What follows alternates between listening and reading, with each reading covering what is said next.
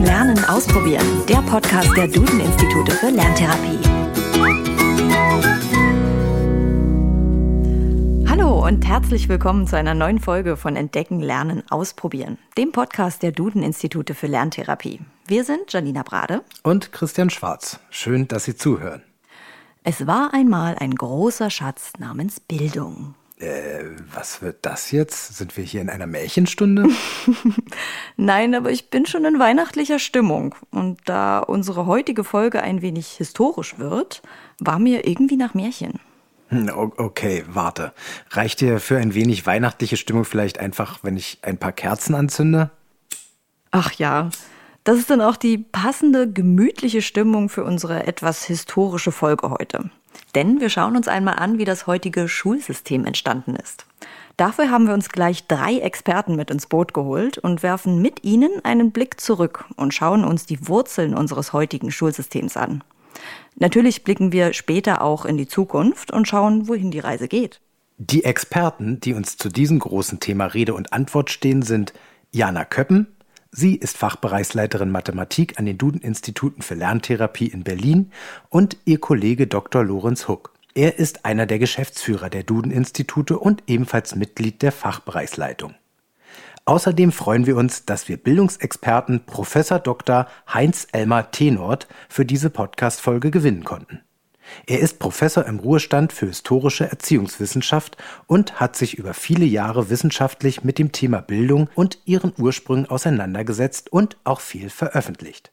Zum Beispiel in Büchern wie Geschichte der Erziehung, Einführung in die Grundzüge ihrer neuzeitlichen Entwicklung oder Die Rede von Bildung, Tradition, Praxis, Geltung, Beobachtung aus der Distanz. Und eins können wir schon mal verraten, unser Bildungssystem leistet so einiges. Das wird einem nochmal richtig bewusst, wenn man mal einen Blick auf andere Länder wirft und schaut, wie Kinder dort lernen. Genau zu diesem Thema verlosen wir übrigens 20 Kalender für 2022. Weil ja bald Weihnachten ist. Das Thema des Kalenders ist, wie passend, Lernen in anderen Ländern. Zwei Kinder reisen um die Welt.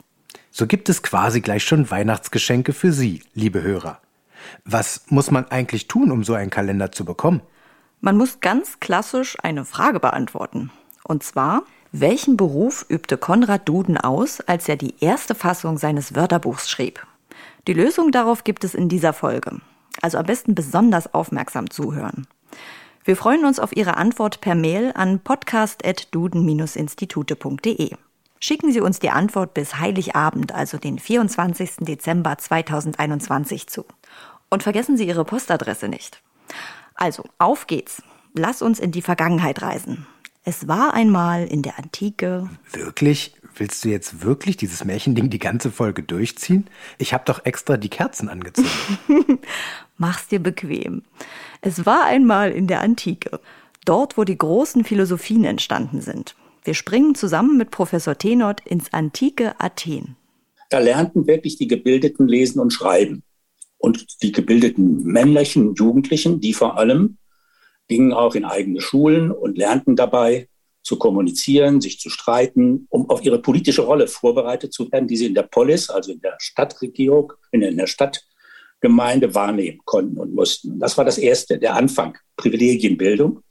Der zweite Stand, das zweite Standbein der frühen Bildung, das sich allmählich dabei entwickelt, dann aber schon in der christlichen Antike, ist die Bildung der Kleriker.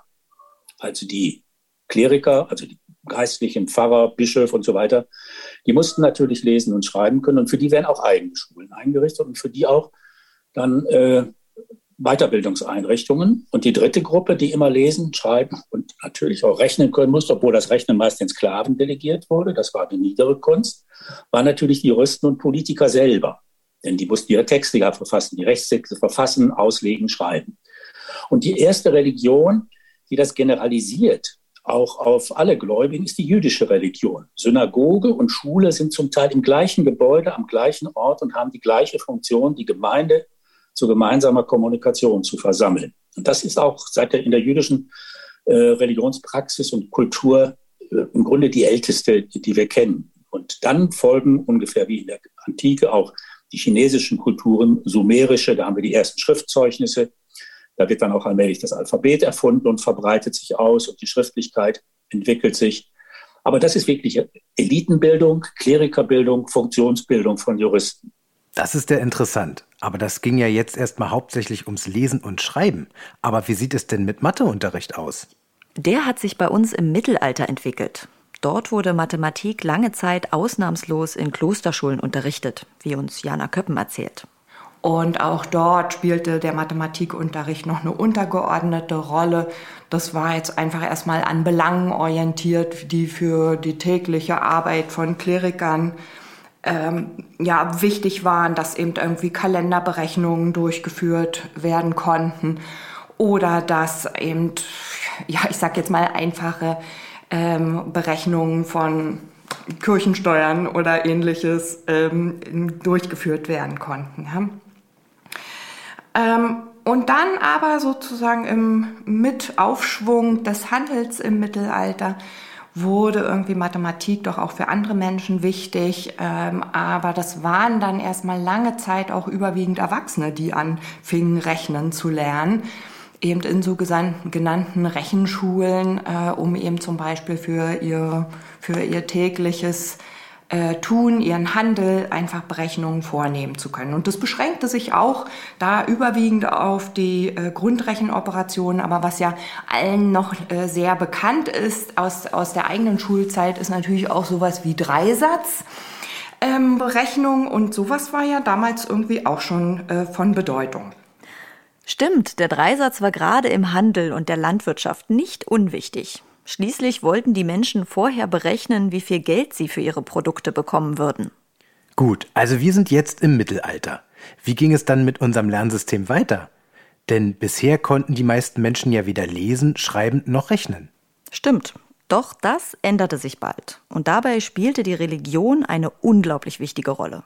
Eine allgemeine Alphabetisierung und schriftliche Kompetenzen und Lesekompetenzen für alle, das beginnt im Grunde erst mit der Reformation weil die evangelische protestantische Religion darauf setzt, dass jeder die Schrift lesen kann. Während katholische Menschen nicht lesen können müssen. Die kommen in die Kirche durch die Taufe. Evangelisch kommt man in die Kirche nur, wenn man bei der Konfirmation vor der Gemeinde aus der Bibel lesen kann und sprechen kann. Und deswegen sind alle frühen Alphabetisierungsprozesse in Mitteleuropa in protestantischen Ländern, in Schweden, in Schottland, dann in England und dann auch in Teilen der deutschen protestantischen Länder. Nicht in allen, aber in, in einigen. Und das ist eine kirchliche Anforderung. Eine Quelle der Alphabetisierung ist die Religion. Lesen und Schreiben lernen verdanken wir also zumindest teilweise der Religion. Ja, und Weihnachten ja genauso. Der nächste wichtige Schritt war dann im 19. Jahrhundert. Dabei betont Professor Tenort, wie wichtig der Unterschied zwischen zwei bestimmten Pflichten war. Im 19. Jahrhundert gab es keine Schulpflicht, sondern Unterrichtspflicht. Und Unterrichtspflicht bedeutete, dass die Eltern, besser gesagt im allgemeinen preußischen Landrecht, die Hausväter, also die Väter der Kinder, verantwortlich dafür waren, dass ihre Kinder erzogen und unterrichtet wurden. Und wenn sie dem nicht nachkommen konnten, dann mussten sie ihre Kinder in öffentliche Schulen schicken. Das war quasi eine Bestrafung, die Kinder in eine öffentliche Schule schicken zu müssen. Das war ein Indiz dafür, dass die Eltern nicht erziehungsfähig waren. Und dann hat der Staat das übernommen. Sonst waren die Eltern dafür. Und das war die Unterrichtspflicht. Die Unterrichtspflicht wurde von den Eltern wahrgenommen und war ihr Recht. Schule war also mal eine Art Bestrafung. Schon verrückt. naja, apropos Schule. Im 19. Jahrhundert war doch eine bestimmte Person ganz besonders wichtig, oder? Aber hallo, Dr. Huck weiß auch genau, wer das war. Konrad Duden war, so kann man mal anfangen, ein Lehrer und Schulleiter. Aber berühmt ist er natürlich dadurch geworden, dass er das wichtigste und einflussreichste Rechtschreibwörterbuch der deutschen Sprache geschaffen oder begründet hat, den Duden, den wir ja alle ja heute noch kennen und nutzen. Und es ist sicherlich kein Zufall, dass er 1871, also zeitgleich zur Gründung des Deutschen Reiches unter preußischer Führung, das erste Buch zur deutschen Rechtschreibung geschrieben hat. Das hatte genau diesen Titel zur deutschen Rechtschreibung. Ein ganz dünnes Heft noch. Und bis 1880 entstand daraus der sogenannte Urduden, also die erste Version des Rechtschreibwörterbuchs, das wir bis heute kennen.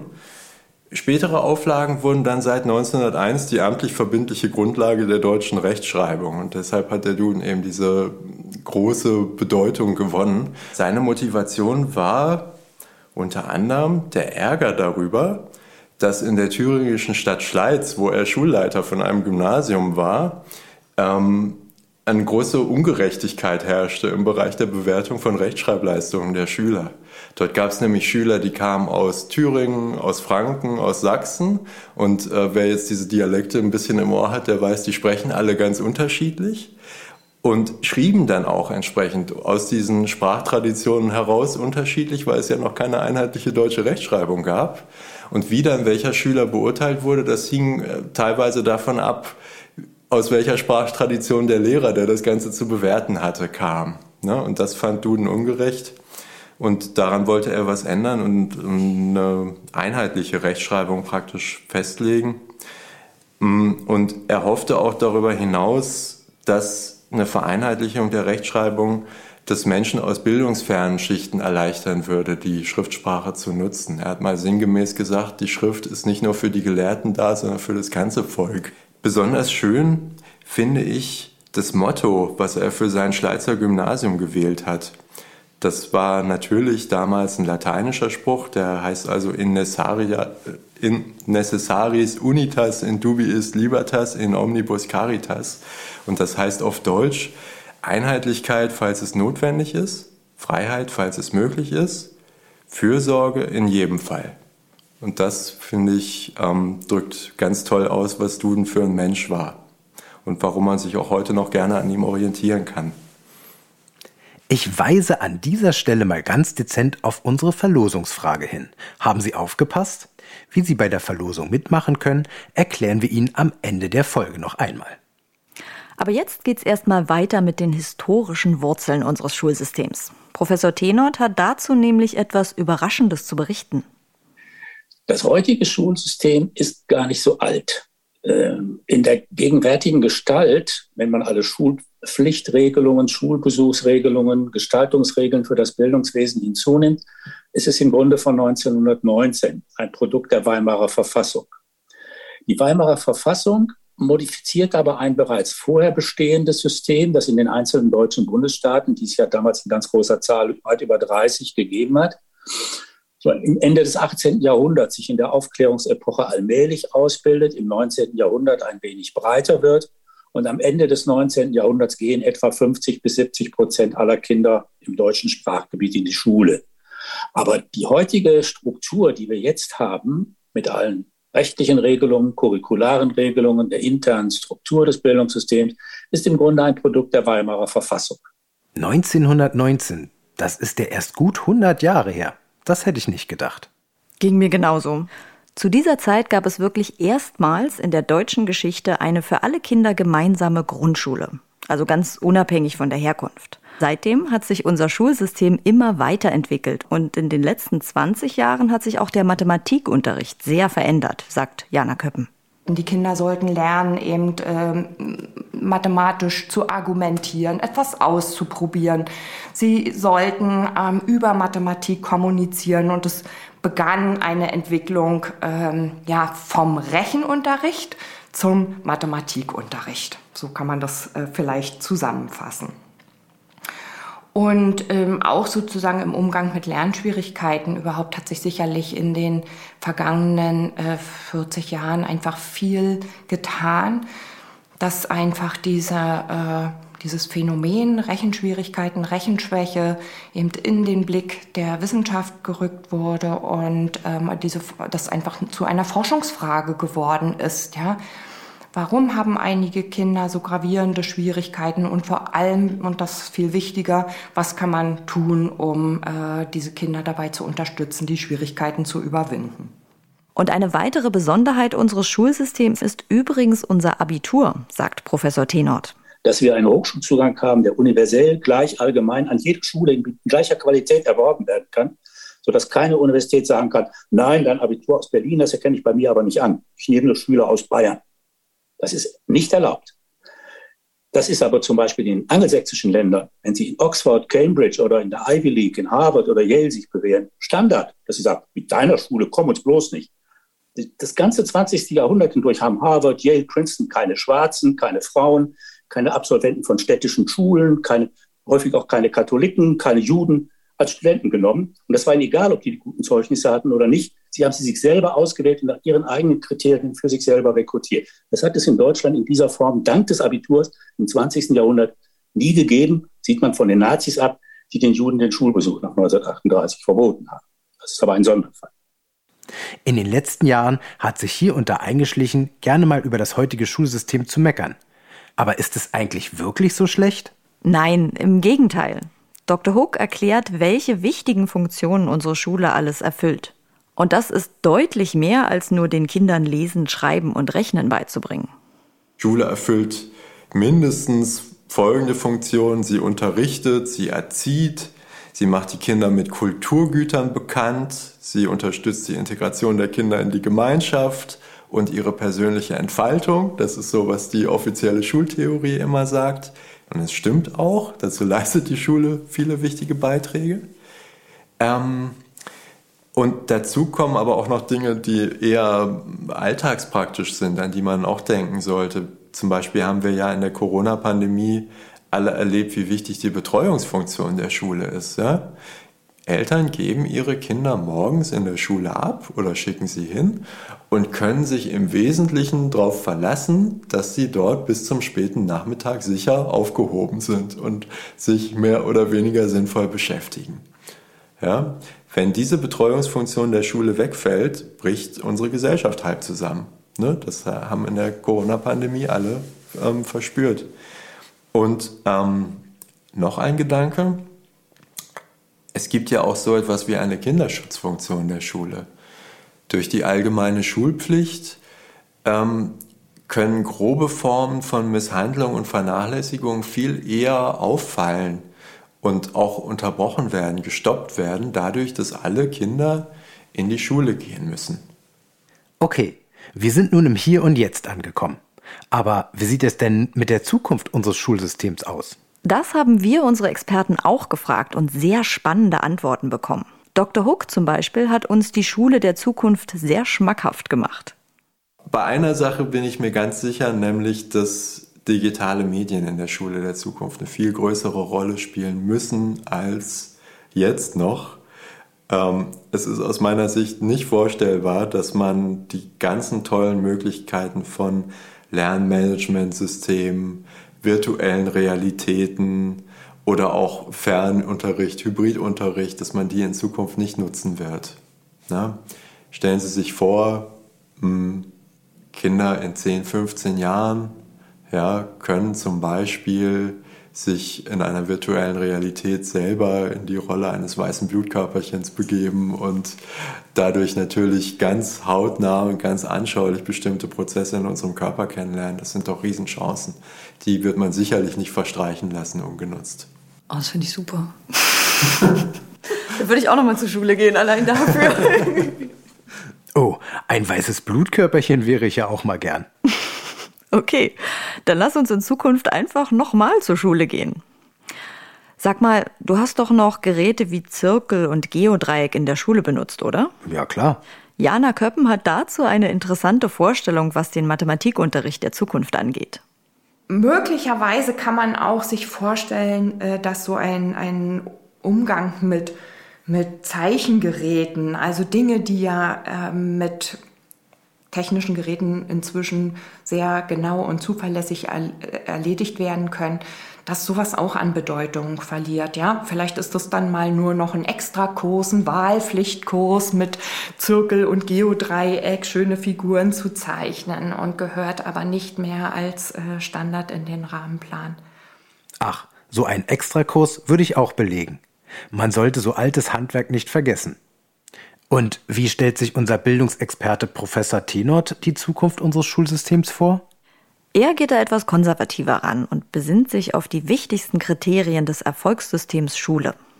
Ich würde hoffen, dass die Grundstrukturen dieses Systems, Bildung für alle, Bildung in gleicher Qualität für alle, Bildung unabhängig von der Herkunft für alle, Bildung in lokaler Nähe für alle erreichbar, die Schule vor Ort, mit kompetenten Lehrern, mit Fachlehrern, in den einzelnen Fächern, auch an allen Schularten, mit wenig äh, Ersatzpersonal, dass man das im Grunde behält, dass Schule als ein eigenes System, als eine eigene Sozialform des Lernens unter professioneller Betreuung in geschützter Atmosphäre, abgesondert von der alltäglichen Hektik, wo man sich in Ruhe erproben und erfahren kann mit Zertifikaten, die auf dem Arbeitsmarkt etwas wert sind, dass das alles bleibt. Da wäre ich ganz stark für, dass diese zentralen inhaltlichen äh, und regulatorischen Prämissen nicht kaputt gemacht werden, so nach dem Motto, wir brauchen keine Prüfung mehr oder das regelt der Lebenslauf. Da würden sich alte äh, Vorteile der sozialen Herkunft wieder massiv einbringen. Also an dem Stelle wäre ich sehr konservativ. Das darf man nicht aufs Spiel setzen. Was man wahrscheinlich aufs Spiel setzen muss und was man auch neu überdenken muss, sind curriculare Fragen.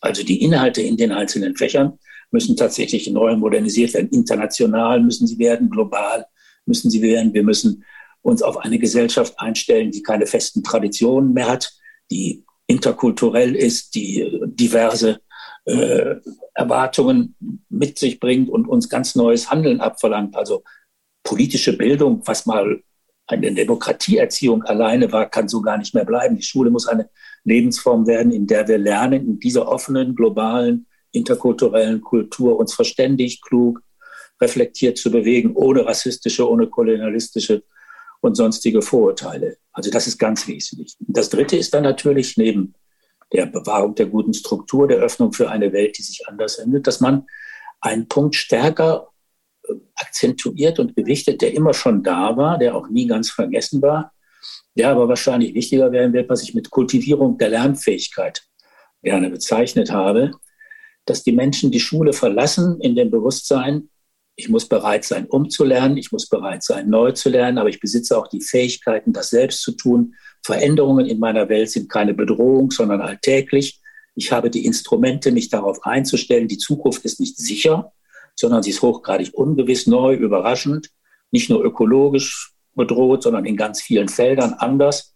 Und ich muss fähig sein, durch meine eigenen Lernprozesse mich selbst darauf einstellen zu können. Also nicht nur ein abfragbares, fertiges Wissen einbauen, abhaken, Schule verlassen, fertig, sondern die Schule war immer ein Ort, bei dem ich diese Art der Fähigkeit besitzen musste. Bei Wilhelm von Humboldt, dem Urvater unseres universitären Bildungssystems 1810, hieß das so schön, man muss in der Schule einerseits Wissen und Kenntnisse erwerben, ja, sagte, aber vor allem muss man das Lernen des Lernens lernen.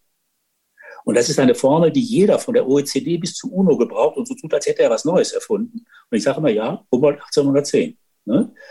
Aber es, wir müssen es stärker machen. Es muss für jeden äh, diese Fähigkeit kultiviert werden, dass er sozusagen lernbereit, weltoffen, bereit, sich äh, auf neue Situationen einzulassen und das kompetent nach guten Kriterien zu gestalten. Das müssen wir sichern. Und dafür hat Schule eine ganz wichtige Aufgabe. Das ist jetzt übrigens mein aktuelles Lieblingszitat. Man muss das Lernen des Lernens lernen. Wir haben in dieser Folge auf jeden Fall jede Menge gelernt. Und wenn Sie jetzt gut aufgepasst haben, dann können Sie bestimmt unsere Verlosungsfrage beantworten. Welchen Beruf übte Konrad Duden aus, als er die erste Fassung seines Wörterbuchs schrieb? Die Antwort schicken Sie uns einfach per Mail an podcast.duden-institute.de. Und mit etwas Glück gewinnen Sie einen von 20 Kalendern zum Thema Lernen in anderen Ländern für 2022. Der Einsendeschluss dafür ist übrigens der 24. Dezember. Bitte denken Sie in der Mail auch an Ihre Postadresse. Die Teilnahmebedingungen finden Sie in unseren Shownotes zu dieser Podcast-Folge. Wenn Sie jetzt noch etwas mehr lernen wollen, dann hören Sie doch auch mal in Folge 34 rein. Darin beantworten wir die Frage, was braucht ein Kind zum Lesen, Schreiben und Rechnen lernen? Und wenn Sie noch mehr Informationen zum Thema Lerntherapie und Co. suchen, dann schauen Sie doch mal auf www.duden-institute.de vorbei. Und empfehlen Sie den Podcast doch jemanden oder teilen, liken und bewerten Sie ihn. Wir sind in vier Wochen wieder da mit einer neuen Folge Entdecken, Lernen, Ausprobieren. Bis dahin wünschen wir Ihnen eine frohe und besinnliche Weihnachtszeit. Bleiben Sie gesund und bis, bis zum, zum nächsten Jahr. Jahr.